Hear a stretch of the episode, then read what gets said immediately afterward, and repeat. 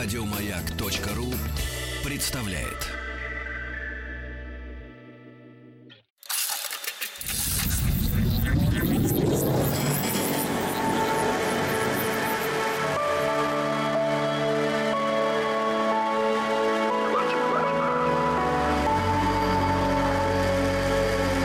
Стаховский лайф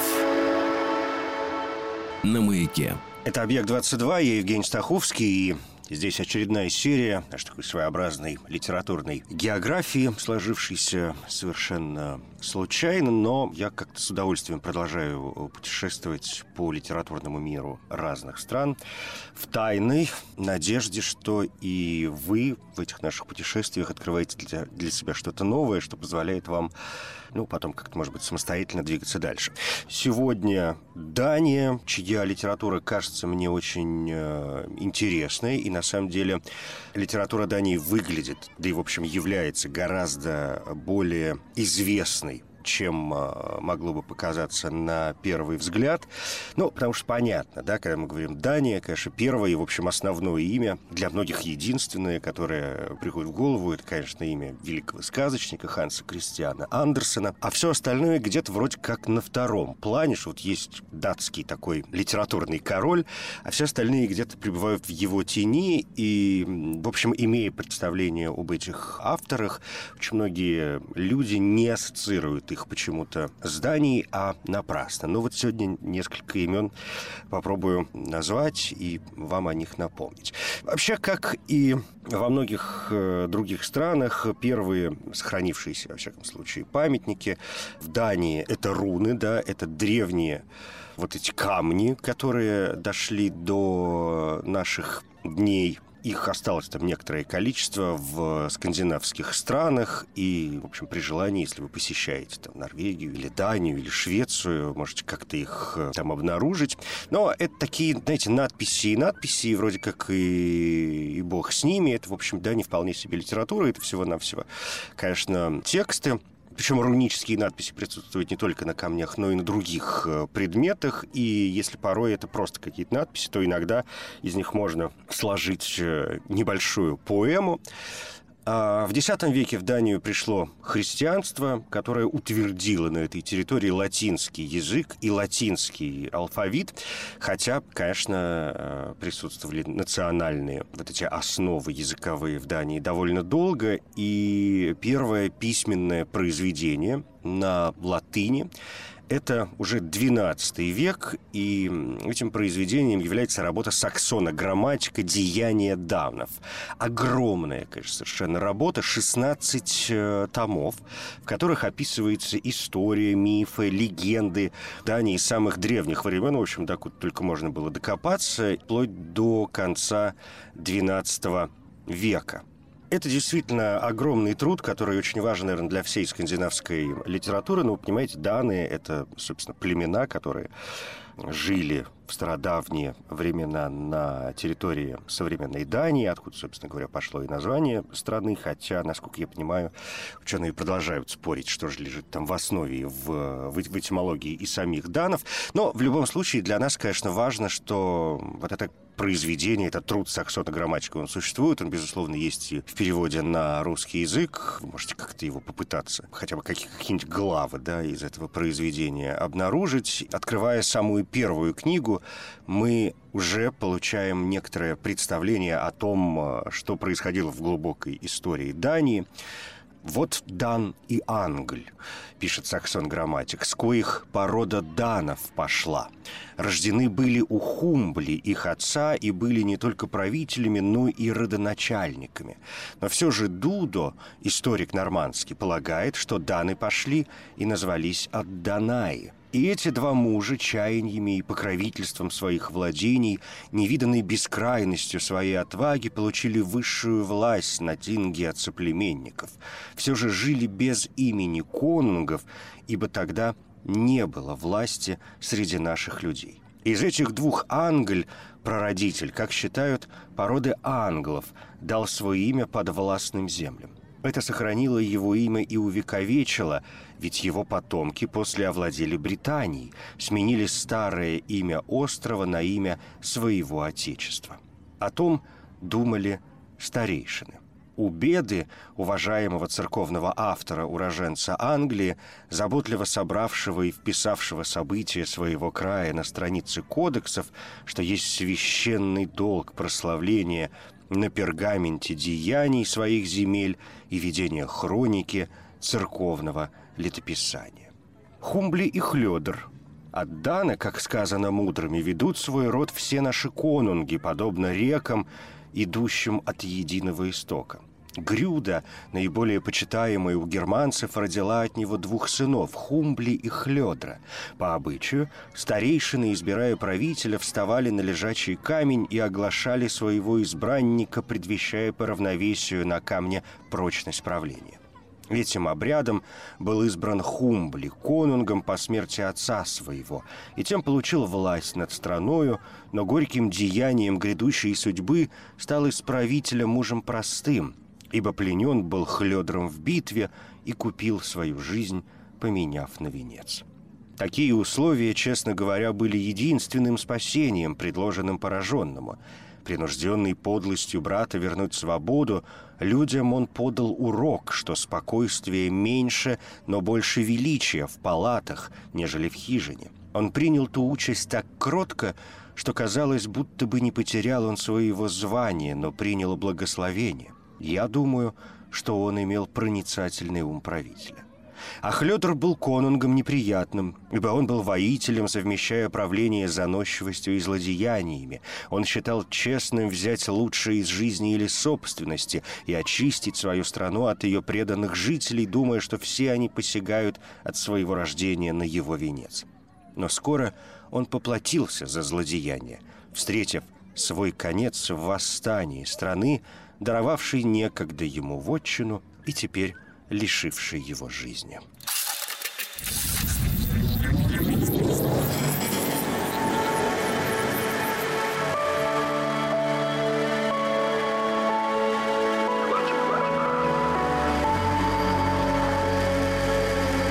Стаховский лайф на маяке. Прозвучит довольно, может быть, неожиданно, но в датской литературе, если опираться на такие, знаете, не сугубо филологические, исследовательские, такие очень серьезные источники, в которых, конечно, можно найти кое-какую по этому поводу информацию, но, э, еще раз скажу, может быть, прозвучит для некоторых довольно странно, но, собственно, там, с конца XII до начала XIII века и вплоть до XVI века упоминаний о литературе Дании практически не случается, как будто ее и не существовало. Во многом, наверное, это связано, конечно, с некоторыми вот этими религиозными мотивами и с установлением э, латыни как почти официального языка в Дании, и понятно, что язык ну, как ни крути, все-таки чужой, и простой народ совершенно не понимал, что с ним делать. Тогда как, ну, ученых мужей, как ни крути, во все времена было не слишком много. И поэтому вплоть до лютеранской реформации XVI века говорить о том, что происходило в датском литературном мире, довольно-таки сложно. Понятно, что там происходили какие-то баллады, которые писались аристократическими дамами в их, знаете, таких рукописных альбомах, в их каких-то дневниковых собраниях. И, но, вот, но, но все равно это уже опять какой-то 16 век. И, например, э, Андерс Соренсен опубликовал в 1591 году книгу «100 баллад». И это, собственно говоря, не единственное произведение подобного рода. Ну да бог с ним. Если не закапываться действительно слишком глубоко и переходить к каким-то другим э, важным именам, то здесь, наверное, важно отойти от этой поэзии религиозного в основном содержания, да, которая существовала там в 13-15 веках. И когда наступил расцвет народной баллады в 16-17 э, веках, причем баллады эти были на сюжеты как христианских легенд, так и легенд дохристианских.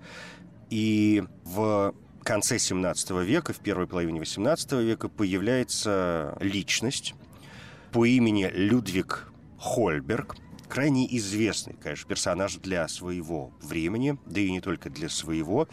Людвиг э, Хольберг считается сегодня основоположником новой датской и норвежской литератур. Он родился в Бергене, в Норвегии, но учился в Копенгагенском университете, бывал в Амстердаме, в Англии, два года посещал Оксфордский университет, побывал в Германии, Франции, Италии, очень много путешествовал. В 1708 году, то есть когда ему было 20 4 года, он родился в 1684 он вернулся в Данию, и, собственно, с этих э, времен у нас есть полное право считать Данию э, его родиной. Он поселяется в Копенгагене, пишет несколько трудов по истории, получает звание профессора в университете, потом снова отправляется за границу, но уже в такую своеобразную командировку, а не для того, чтобы покинуть э, страну.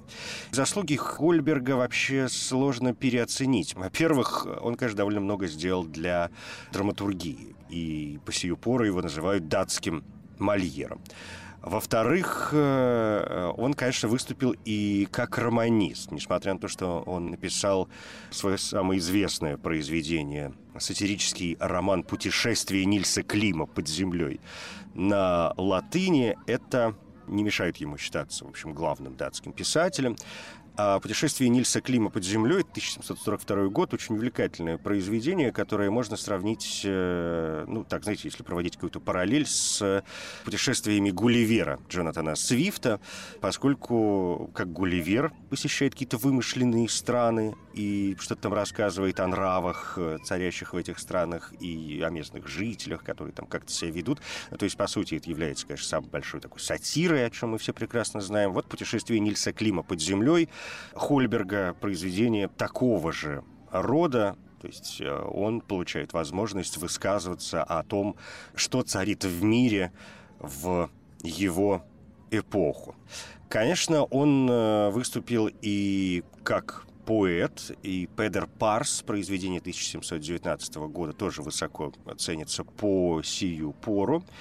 Это такая тоже, в общем, сатира, которой, помимо всего прочего, он говорит не о какой-то провинциальности датской, да, которая там присутствует еще в начале XVIII века, но помимо этого это сатира и на многие другие, знаете, как Дон Кихот Сервантеса. То есть это сатира еще и на некоторые литературные произведения, поскольку в моде была древность и появлялись бесконечные какие-то подражания Гомеру, и вот этот э, Педер Парс своего рода пародия на подражание Гомеру. Ну, то есть крайне тоже увлекательная штука. Всего он написал что-то около 30 комедий, и, кроме того, Людвиг Хольберг, создатель национального датского театра, он был крайне известен и в России. И вот что, скажем, пишет э, о нем Петр Ганзен – это датско-русский переводчик и литератор, и в общем, историк в какой-то мере и степени, автор множества публицистических и критических э, статей. Ганзен это вторая половина 19 и начало 20 века, но э, у него есть работа, поскольку он сам имеет отношение к Дании, посвященная Людвигу Хольбергу или Гольбергу в его вариации, и Ганзен э, называет Хольберга гениальнейшим писателем Дании, справедливо названным отцом датской литературы. Десяти лет, оставшись круглой сиротой, Ханзен сначала жил в Бергене, затем, терпя большую нужду, прошел курс богословских наук в Копенгагенском университете. Самыми скудными средствами предпринял поездку сначала в Амстердам, потом в Англию, ну и так далее, и так далее, и, и так далее.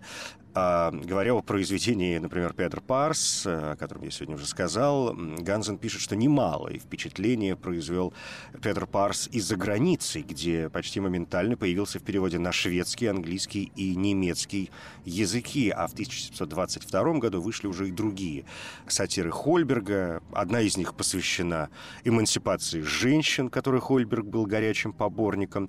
И вообще сатиры Хольберга являлись переходной ступенью к его замечательным комедиям, которые доставили ему европейскую известность и прозвище датского Мольера.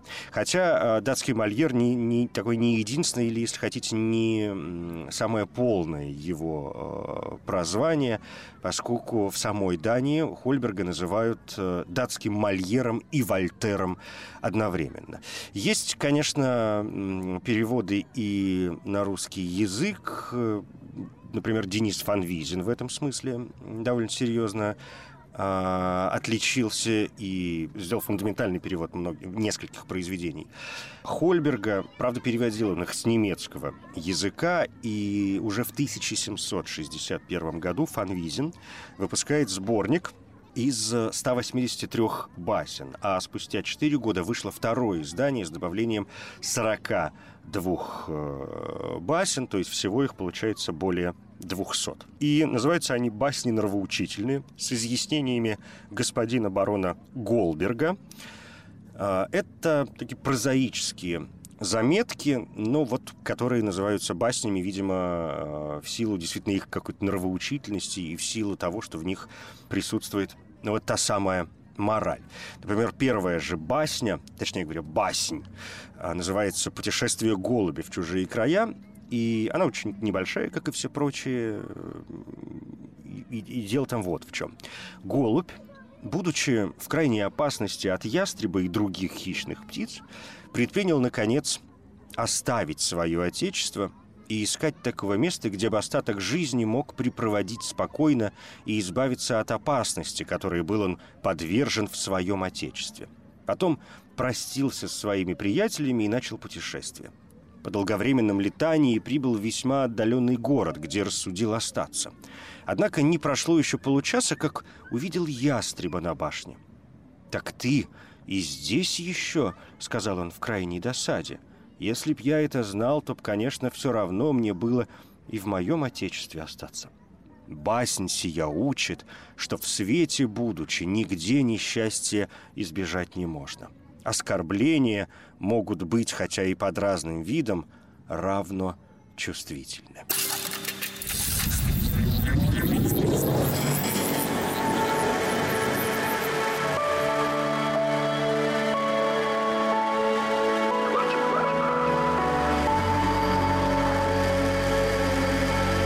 Стаховский лайф на маяке. Будет, наверное, неправильно, сказав о родоначальнике датского национального театра и, в общем, родоначальнике ну, в современном смысле литератур Дании и Норвегии Людвиге Хольберге, не сказать э, совершенно ничего о создателе такого национального датского языка, но в литературном смысле этого слова. А, и здесь, э, конечно, надо, ну, хотя бы, хотя бы в двух словах сказать о Кристиерне Педерсене. Это конец 15-го, первая половина 16 века. Он был э, датским богословом, э, писателем, переводчиком, издателем, первопечатником, что очень важно, конечно, для Дании. И он является основоположником датского литературного языка. Э, получил свое образование он, правда, в Париже, и там же в 1514 году он опубликовал вот ту самую датскую историю Саксона э, «Грамматика». Потом совместно с Педером э, Палладиусом который был лютеранским епископом, он перевел на датский язык Библию. И, и, собственно, по сию пору высоко чтится, конечно, в Дании. Еще расскажу, как такой основатель современного литературного датского языка. Но, правда, ученые заявляют также, что для датской литературы и для датской культуры вообще Педерсон важен не только как э, человек, создавший там определенное количество собственных трудов, да, но э, скорее как э, именно влияние того языка, который он использовал, и его печатной, его издательской деятельности на развитие и вообще популяризацию, собственно, датской литературы, на, на, написанной на датском литературном, да, то есть таком нар, нар, народном, но при этом, понимаете, да, литературном э, языке. И тот вариант орфографии, который использовал э, Кристиан Педерсон, а он писал на зеландском наречии, он в итоге стал э, фундаментальным для всех последующих писателей и печатников. Но пойдемте дальше. Еще одно имя, если мы говорим о таких основах э, современных процессов литературной Дании, то, наверное, надо сказать два слова и о Томасе Гансене Кинго. А, он, правда, по, по происхождению был шотландец, что, в общем, как-то не, помешало ему сначала обучаться в латинской школе, а затем в Копенгагенском университете, где он э, в середине 17 века получил степень кандидата богословия, а, потом работал пастором, стал выступать в роли поэта, ну и в конце концов как-то обратил на себя всеобщее внимание, а, в первую очередь как э, автор многочисленных гимнов. Вообще все его поэтические произведения делятся на две группы. Э, одна группа такие патриотические гимны, другая группа это религиозные эм, гимны. И э, мы прекрасно понимаем, да, что и то, и другое может быть важно сегодня с точки зрения э, такой истории литературы, поскольку это, безусловно, памятники, но они довольно забавный, и, и кажется, что сегодня выглядят несколько, э, ну, несколько, несколько комично с, э, там, с нашей современной точки зрения, поскольку, э, скажем, патриотическая э, часть э, его произведений связана не столько там с восхвалением, например, Родины, да, или э, каких-то положительных моментов, которые в ней происходят, а в центре оказывается личность короля, в то время Христиана V, и, в общем, всех его министров, всех его приспешников, в общем, все, что происходит при, при дворе. Ну, то есть, понимаете, да, страна и патриотизм равно э, король, что там в современном мире, наверное, звучит несколько, еще расскажу, комично. Э, что до религиозной поэзии, то уже в 1674 году, ну то есть Кингу 34 года, э, вышел первый сборник его духовных произведений, где было 14 утренних и вечерних гимнов, 7 э, покаянных псалмов Давида в переработанном э, виде, и его вот религиозная поэзия, конечно, выглядит как-то более прилично, чем э, поэзия патриотическая. Потом появляется вторая часть сборника, куда тоже вошло некоторое количество псалмов, застольных молитв, дорожных э, песнопений. Ну, в общем, э, что там только нету. И за Кингу окончательно утвердилась репутация такого знаменитейшего датского э, скальда. И слава его, в общем, конечно, имела и другую сторону, поскольку в какой-то момент правительство решило пересмотреть и поправить псаломник Ганса Томпсона, который, как считали, к этому времени несколько устарел. И Кингу поручили все это дело при этом дали ему вообще все права, в том числе исключительное право на издание и переиздание книг в течение последующих 15 лет. Кинго принялся за работу, будучи уверен в своих силах, ну и вообще был обласкан и при дворе и все такое прочее, ну, сами понимаете. И он э, завел в своей резиденции э, типографию и бумажную фабрику, чтобы ускорить работу над этим процессом.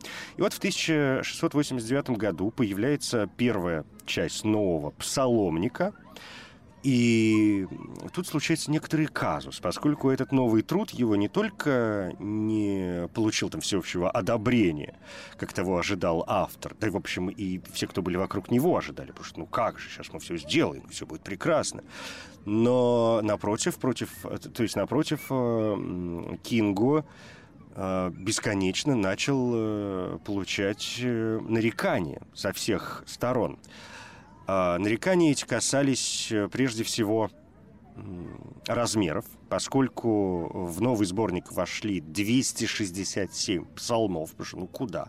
Что с ними делать, с, этими, с, таки, с таким количеством э, псалмов? Пойди их разучи, потому что ну, надо же как-то все это дело петь, надо же как-то все это дело читать, кому оно надо, никому, конечно.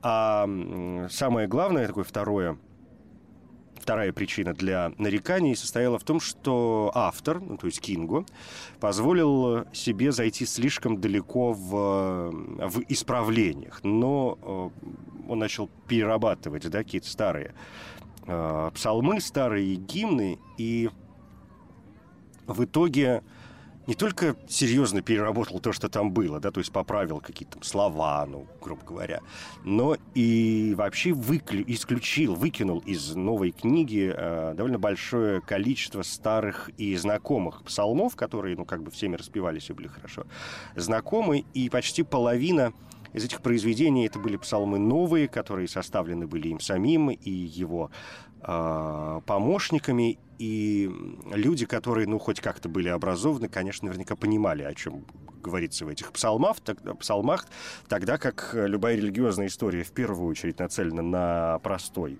э, народ, а простой народ, в общем, почитав эти тексты, понял, что он ничего не понял, и что с этими псалмами делать, э, оказалось, что совершенно непонятно.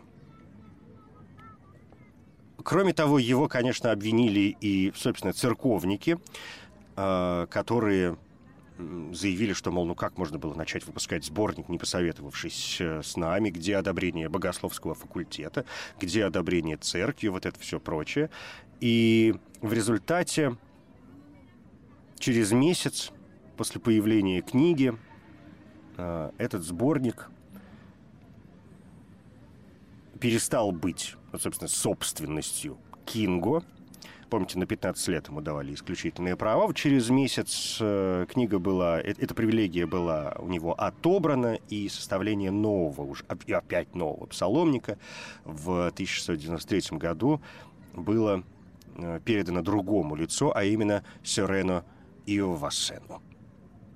Ну, а, а тот псаломник, который уже сделал Сорен, из которого опять изъяли все псалмы, но теперь уже псалмы Кингу, оказалось, что он тоже не имеет никакого успеха, и еще через три года дело исправления псаломника было передано на обсуждение особой комиссии, составленной из э, копенгагенских богословов и пасторов, а Кинго, который, конечно, очень страдал от этой неудачи, он э, для того, чтобы как-то поправить свое доброе имя, яро вступил в, в, в коллегию с, со всеми прочими членами комиссии и составил несколько новых э, псалмов, представил их на одобрение этой комиссии, в результате чего, в конце концов, в 1699 году появился новый псаломник, уже такой нормальный, э, в котором, среди прочих, было порядка 90 псалмов Кинго.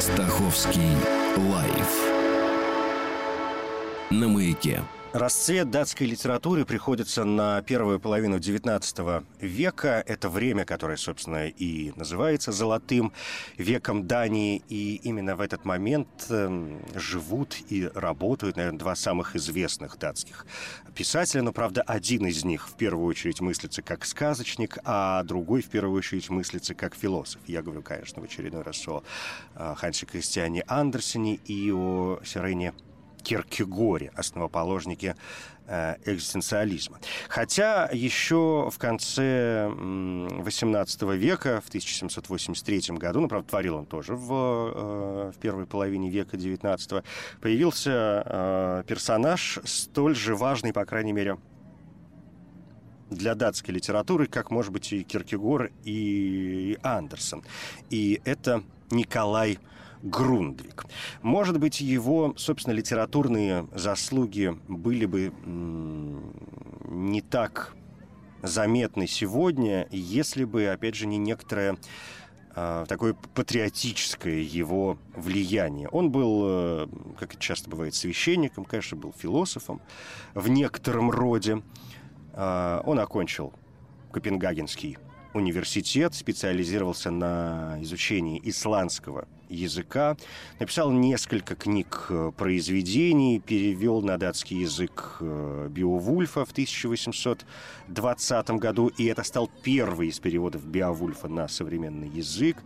Он составил несколько книг по всемирной истории, э, исследовал древнескандинавскую литературу, поскольку был э, философом и священником, конечно, бесконечно писал работы по религиозным вопросам. И ученые полагают, что имя э, Николая Фредерика Северина Грунтвига важно, помимо всего прочего, еще и потому, что он, по сути, определил, не знаю, или вернул страну к такому вообще, конечно, призрачному термину, но я не сомневаюсь, что вы в нем как-то прекрасно разбираетесь. Это то, что называется национальным э, самосознанием, да. И Дания страна небольшая, народ там живет не слишком много, и когда речь заходит о чем-то таком государственном, нужно же всегда находить какие-то моменты, которыми в стране нужно э, людям гордиться. И вот именно труды и проповеди Грунтвига как раз э, определяли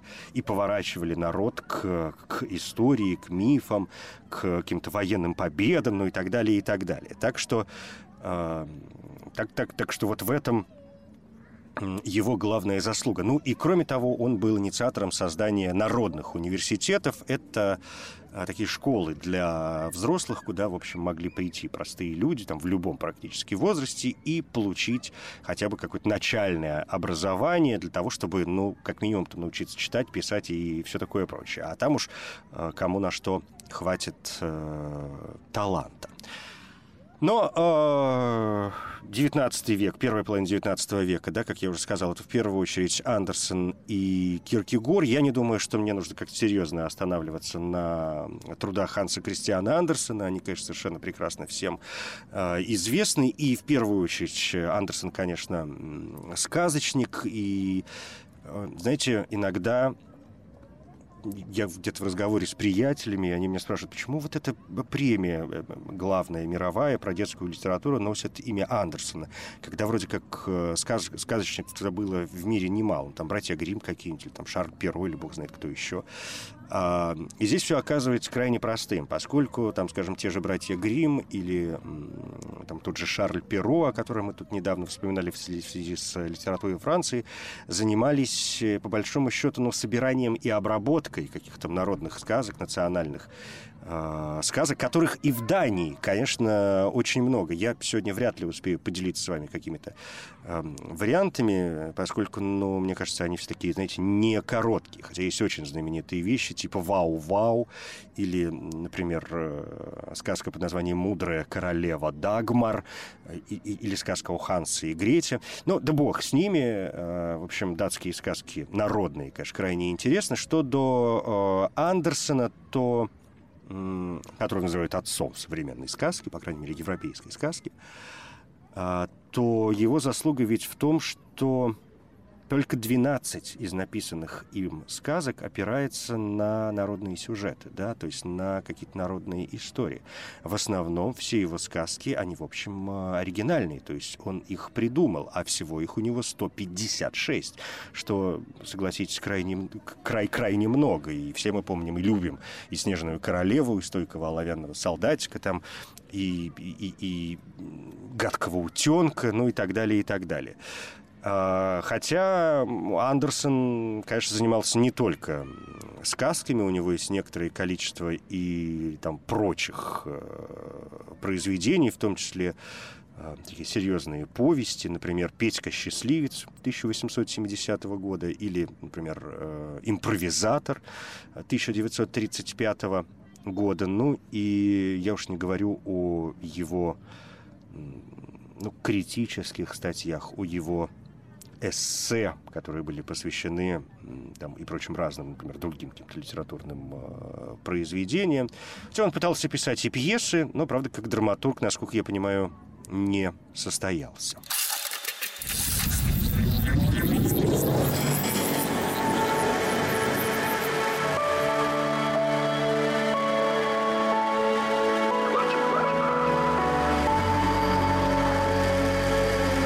Стаховский лайф на маяке.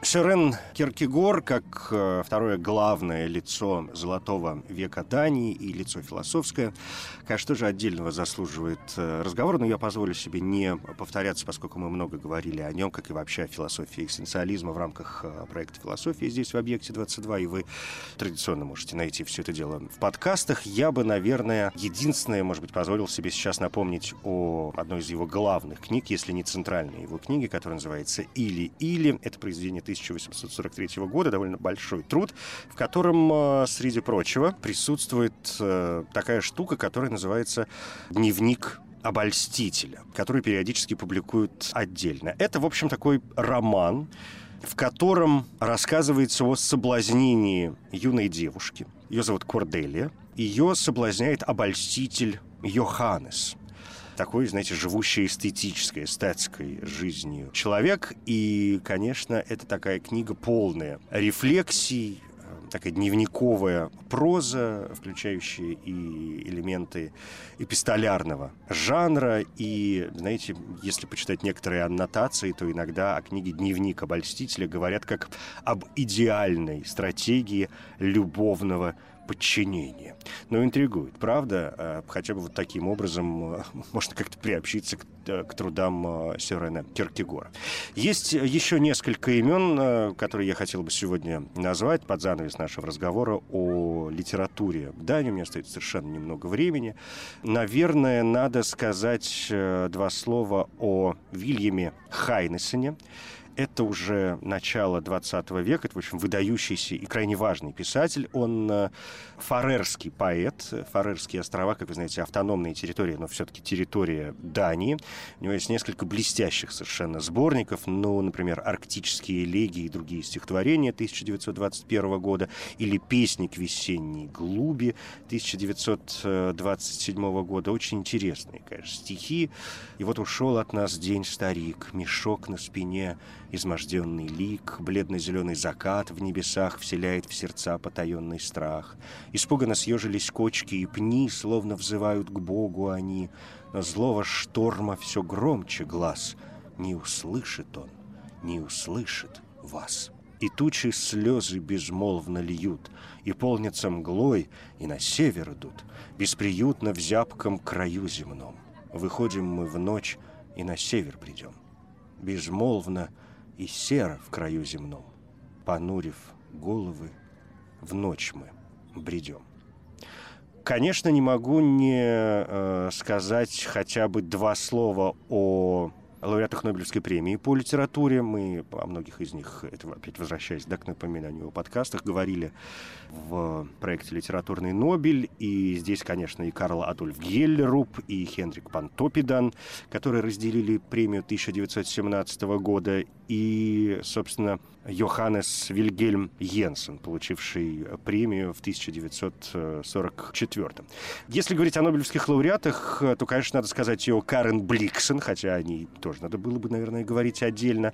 Она не получала Нобелевскую премию, но несколько раз была на нее номинирована. И вообще это, конечно, главная международная датская звезда там, середины 20 века – и даже если вы не читали ни одного ее произведения, достаточно, например, вспомнить о множестве сделанных экранизаций. И здесь, безусловно, первым делом вспоминается фильм, блестящий, конечно, датский фильм «Пир Бабетты» Габриэля Акселя, картина 1987 года, получившая премию «Оскар» как лучший фильм на иностранном языке и снята по произведению Карен Бликсон, и вторая блестящая, знаменитейшая совершенно ее работа, книга автобиографическая, поскольку Карен Бликсон долго жила в Африке. Вот тот самый фильм Сидни Полока 1985 года, который называется «Из Африки». Ну, помните, Мэрил Стрип, Роберт Редфорд, потрясающая, конечно, совершенно работа. Фильм получил, не соврать, по-моему, семь премий «Оскар», в том числе как лучший фильм, а, как лучший адаптированный сценарий и все такое прочее, лучшая работа оператора. По-моему, семь «Оскаров» у него. Сейчас боюсь ошибиться, но если уж ошибся, простите великодушно. Это что касается Карен Бликсон, которая дружила со всеми выдающимися писателями 20 века, и с Эрнестом Хамингуэем, и с Труманом Капоте, и с кем только нет.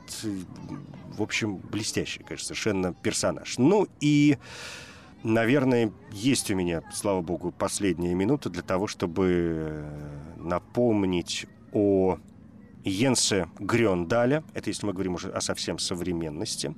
Йенсен э, Грёндаль, наверное, в первую очередь известен своим романом «Молчание в октябре» 1996 года. И он продолжает, конечно, издаваться. Его произведения можно найти и на русском языке. И под занавес еще одно очень важное имя. Это, конечно, Питер Хёк. Может быть, самый известный из именно вот современных, да, ныне живущих авторов с ее чувство снега, тишина, женщина и обезьяна.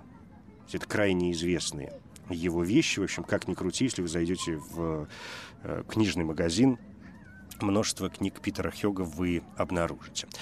Я надеюсь, мне удалось как-то вам э, доказать, что датская литература гораздо шире, чем о ней принято думать, и не ограничивается там Киркегором, Андерсоном и, может быть, Карен Бликсона. Есть масса других имен, о которых я сегодня ничегошеньки не успел сказать. Но кто его знает, жизнь продолжается, и я не исключаю, что к этой теме мы когда-нибудь еще вернемся. Это «Объект-22», я Евгений Стаховский, и это все.